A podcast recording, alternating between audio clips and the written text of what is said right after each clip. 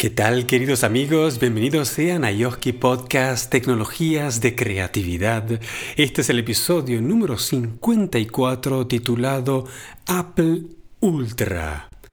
Muy bien, auspicia este programa Siempre Joven Global, servicios y entrenamientos para nuestra calidad de vida. www.siemprejoven.global.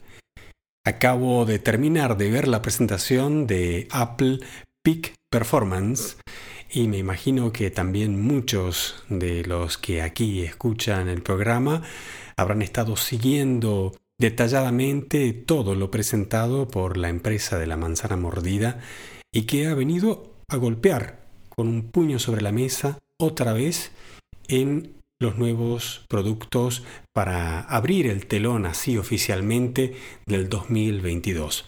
Rápidamente voy a repasar en este episodio express, llamémoslo así, todo lo presentado hoy y después en los siguientes episodios iremos haciendo un análisis detallado de lo que significa desde un punto del, diseño, em, cómo impacta esto en nuestras vidas, qué significan también estos nuevos dispositivos dentro del ecosistema de Apple ¿Y qué significa esto dentro de lo que veníamos hipotizando sobre el nuevo line-up o la nueva línea de Macs con Apple Silicon o los procesadores nuevos de Apple que han dejado atrás Intel?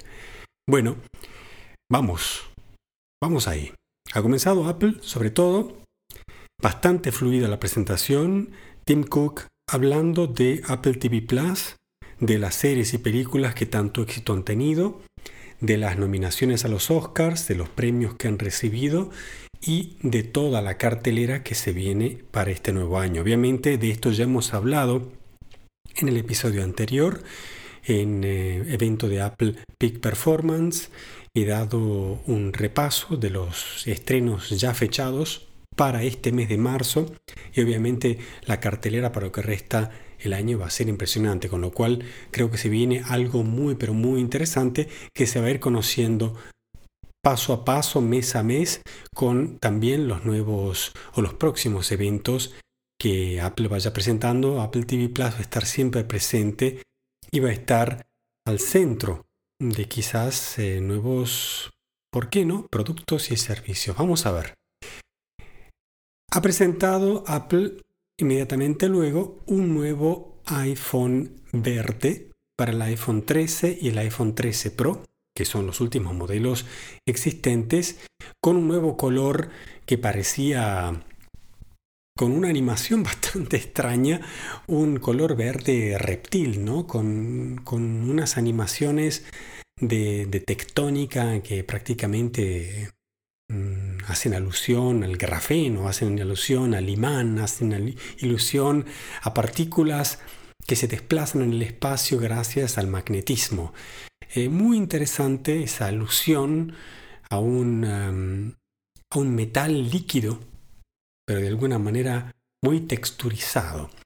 Bueno, eh, a quien le interese, le llama la atención, que no no lo haya visto aún, puede pasar a ver la animación, el vídeo de introducción del iPhone verde está disponible en la página de Apple o eh, viendo otra vez la presentación, obviamente en los primeros minutos aparece un verde este, bastante picante, un verde este, más bien clásico, se podría decir que está entre un verde, em, un verde puro o un verde eh, amazona, si podremos usar así los términos este, de marketing de Apple, y una especie de verde oliva, pero muy claro. Obviamente es un verde que calza muy bien, sobre todo para el iPhone 13. En general los colores del iPhone 13 suelen ser mejor eh, o más nítidos, puesto que los del iPhone 13 Pro tienen como una especie de em, difuminado ¿no? por el mismo material que los caracteriza. Bien, también ha presentado el tan esperado iPhone SE, que es la versión, digamos, económica del iPhone, que ha salido este, con el procesador de A15 y obviamente la conectividad de 5G. Sigue siendo el diseño um, de los bordes redondeados, como habría llegado la línea hasta el iPhone 11. Hasta el iPhone 11, 11 Pro tuvimos los bordes redondeados, después cambió con el 12 y el 13, que ya es de la línea de bordes chatos o planos, que corresponde, digamos, al concepto de diseño del iPad Pro y que también es reminiscencia del diseño del iPhone 4, ¿no? que fue el primero con bordes planos.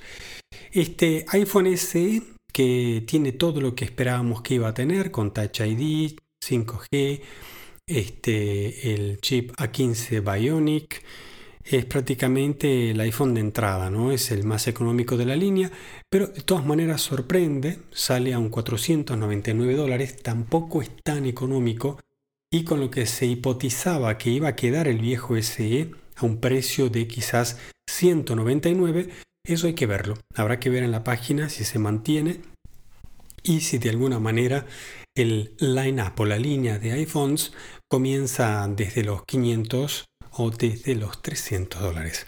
Eso está por verse, pero bueno, esta es este, la novedad.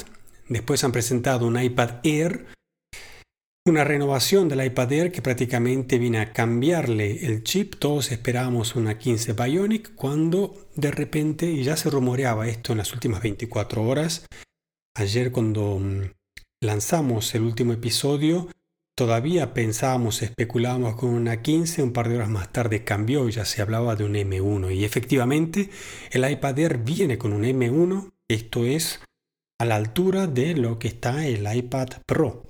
Con lo cual, wow, terrible máquina. Nosotros teníamos dudas de que le fueran a poner el M1. ¿Por qué? Porque ya en el iPad Pro el M1 sobra sobra y avanza. Es muy potente, es muy rápido y el sistema del iPad aún no permite realmente explotar esa potencia. Pero bueno, eh, esto quiere decir que es inminente una renovación del sistema operativo que pueda o que haga uso de esa potencia del M1.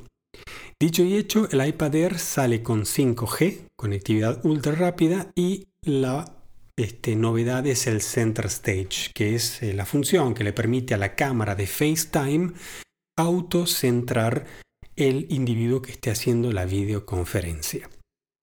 Muy bien, y aquí la novedad de la presentación, que es el nuevo procesador de Apple Silicon M1 Ultra. Bueno, el M1 Ultra viene a ser algo así como el doble de un M1 Max.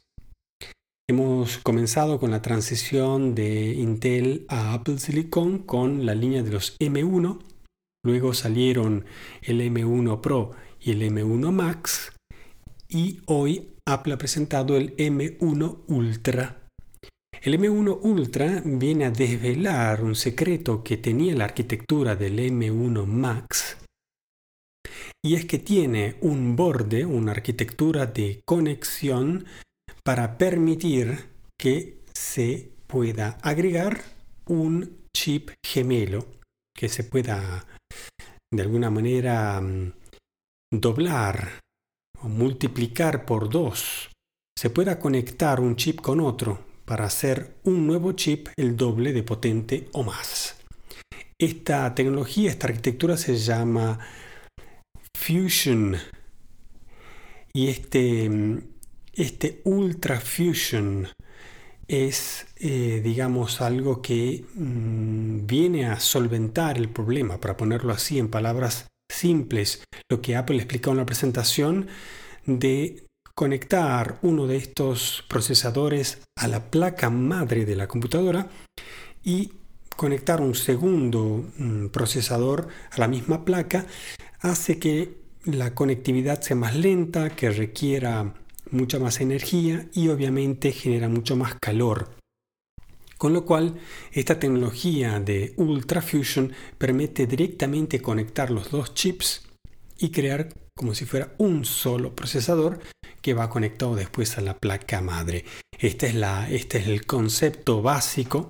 Obviamente por detrás hay muchísimo que desvela una evolución extraordinaria en la arquitectura de estos procesadores y también lo que se ha logrado hacer en cuanto a la memoria integrada. Esto ha dado lugar obviamente a un nuevo tipo de Mac y es lo que esperábamos, que saliera una especie de nuevo Mac mini, pero con características profesionales, que fuera como un modelo intermedio entre el Mac mini y el Mac Pro. Y efectivamente Apple ha presentado el Mac Studio. El Mac Studio es como si fuera un Mac mini, este, el doble de ancho, o el doble de alto, perdón, eh, va en dirección a un pequeño cubo. Eh, tiene un diseño muy lindo, circular en la base, donde tiene ranuras este, para hacer ingresar el aire. Y luego este, la parte superior se transforma en una especie de mm, cubo, rectángulo, cuadrilátero, eh, con ángulos redondeados. tiene un diseño bastante atractivo la parte trasera este, tiene una red de ventilación que es por donde expira el aire. Y los ventiladores se encuentran en la parte superior, con lo cual hace una aspiración de aire por debajo, la parte cilíndrica, la hace pasar por toda la computadora y luego la expele por la parte trasera.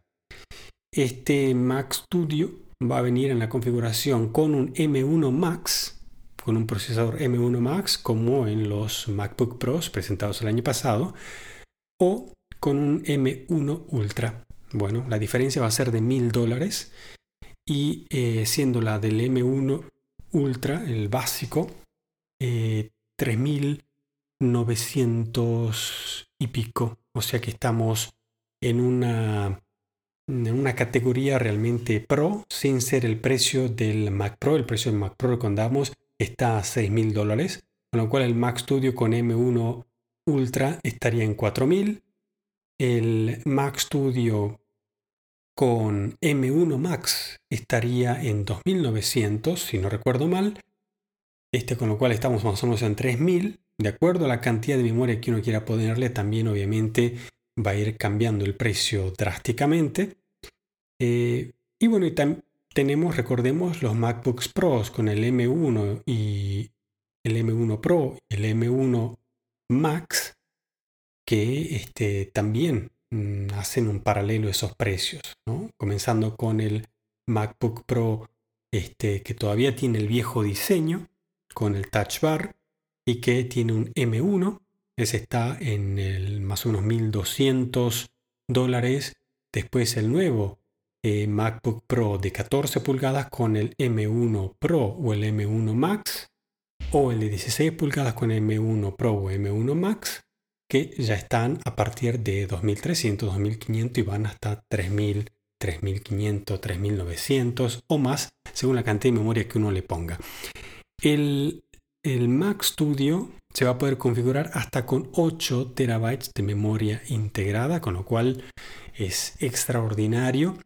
El M1 Ultra permite obviamente hasta 128 GB de memoria RAM integrada. Y bueno, las comparaciones que hacen en cuanto a capacidad de procesamiento, el Mac Studio con M1 Ultra es este, varias veces más rápido que el iMac de 27 pulgadas, más potente que teníamos hasta el año pasado, el iMac Pro y obviamente eh, casi hasta el doble y en algunas circunstancias el triple de rápido que el último Mac Pro del año pasado todavía con procesador Intel, pero este, esto es realmente impresionante. Vamos a hablar un poquito más de esto en los próximos episodios y en detalle de qué es lo que significa para distintos tipos de profesionales. Apple ha hecho una presentación así muy rápida mostrando lo que, por ejemplo, un músico o un arquitecto, un designer eh, o un programador. Bueno, los especialistas profesionales, fotógrafos, etcétera, ¿qué pueden hacer ¿no? con un Mac Studio? Pero Ahora queremos esperar a que estos equipos lleguen a las manos de los profesionales y empecemos a ver realmente los cálculos exactos, empecemos a ver cómo, este, cómo operan los distintos programas, los distintos softwares y aplicaciones de profesionales en las distintas áreas para realmente contarles en detalle qué significa este Mac Studio con M1 Ultra. Ya me puedo imaginar que va a ser algo extraordinario porque lo que ha sido, obviamente, la evolución al M1 Pro y M1 Max el año pasado con los nuevos MacBook Pros es extraordinario. Y ahora tener un Mac de escritorio con el cual no estamos pensando en la duración de la batería, bueno, esto va a ser aún más impresionante. ¿Cuánto vaya a cambiar esto, por ejemplo, en la efectividad de un profesional haciendo renders de 3D o de 2D? Este, bueno, eso determina obviamente eh, una gran ventaja para profesionales, eh, no solamente ahorrar tiempo, sino también trabajo y aumentar la calidad. Son tres parámetros fundamentales que marcan la diferencia y que justifican también el precio de estos equipos. Bueno, finalmente, eh, y realmente la sorpresa o lo que tantos esperábamos desde hace años ya, es un nuevo display, una nueva pantalla. Se llama Studio Display. Es una nueva pantalla con un diseño parecido este, a lo que es el último display eh, eh, XDR o XDR, que era la pantalla que venía con el Mac Pro. costaba también unos 6 mil dólares, que es un espectáculo, pero que es otro rubro, ¿verdad? Bueno, Apple ha sacado una que tiene un diseño similar y que es prácticamente un paso intermedio entre el diseño del último iMac que ha presentado el año pasado y ese display XDR este del, del año pasado. Este es un display de 27 pulgadas, impresionante, tiene 5K de definición, tiene dentro un chip A13, un chip A13 y 12 megapíxeles para la cámara FaceTime con Center Stage y unos parlantes, que creo que son 6 parlantes este, distintos dentro de la caja acústica que producen audio espacial. Bien, este es un nuevo um, display como el que todos esperábamos, que va a complementar perfectamente el Mac Studio, que puede soportar hasta cuatro de estos eh, displays. Eh, un MacBook Pro, por ejemplo, con M1 puede este, soportar hasta tres eh, Studio Displays. Me imagino que los viejos MacBook Pros y MacBook Airs y Mac Minis vayan a poder conectar uno de estos eh, y va a ser retrocompatible nuevamente a través de USB-C y Thunderbolt. Impresionante, está a un precio de 1.500 dólares más o menos y está inmediatamente disponible. Yo creo que esto va a ser también bueno, una revolución. Está muy bien que se pueda usar eh, con distintos tipos de trípode o montarlos eh, vamos a ver cuánto cuestan estos brazos para montarlo o diferenciar la altura, como el, último display XDR del Mac Pro. Eh, ya sabemos que era una locura. Ese brazo para montar eh, ese semejante monitor costaba casi mil dólares. Bueno, yo creo que en este caso no va a costar tanto, pero estamos hablando sí de un, de un rubro, un rubro premium eh, lo que se define en inglés el prosumer, es decir, el consumidor profesional, pero que no es el no es el máximo profesional, es un intermedio entre el consumidor y el profesional, el prosumer. Y el Mac Studio tiene esas dos versiones. Tiene la versión de 3.000 dólares para el prosumer y tiene la versión de 4.000 dólares para el profesional y de ahí se irá para arriba. Han anunciado también que queda que queda por verse el Mac Pro, que va a salir en un evento futuro. Impresionante que Apple diga, bueno, va a salir esto y aquello, y que lo diga por, eh, bueno, por adelantado. Muchos estaban especulando con que vaya a salir este, recién en el 2023, o que fuéramos a ver todavía otro tipo de iMac un poquito más grande, o una nueva Mac mini, todavía en la versión pequeña. Pero bueno, esto queda todo por verse.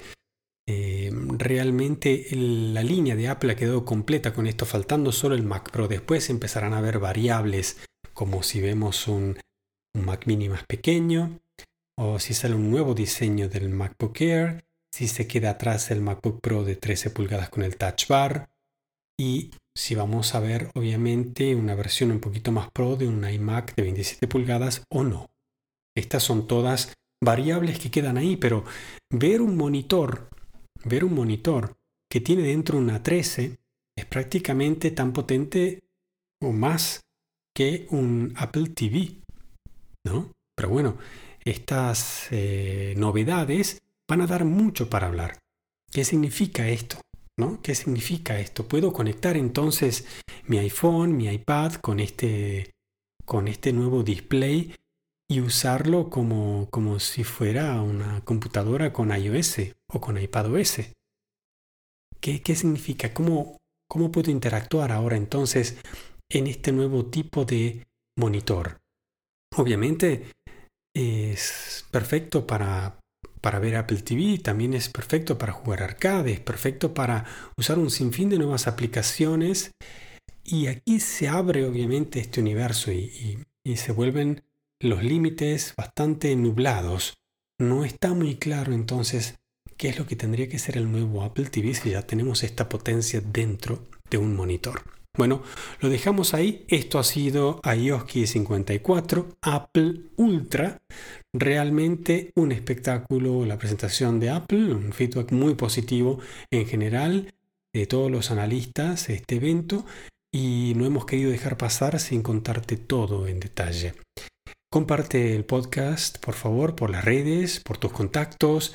Dejen una estrella, una recomendación en Apple Podcast, en iTunes, para que más gente pueda llegar al programa y así nos ayudan a poder expandir esta temática y la producción. Desde ya, muchísimas gracias. Volveremos con más Ayoski la semana que viene. Hasta la próxima. Chao, chao.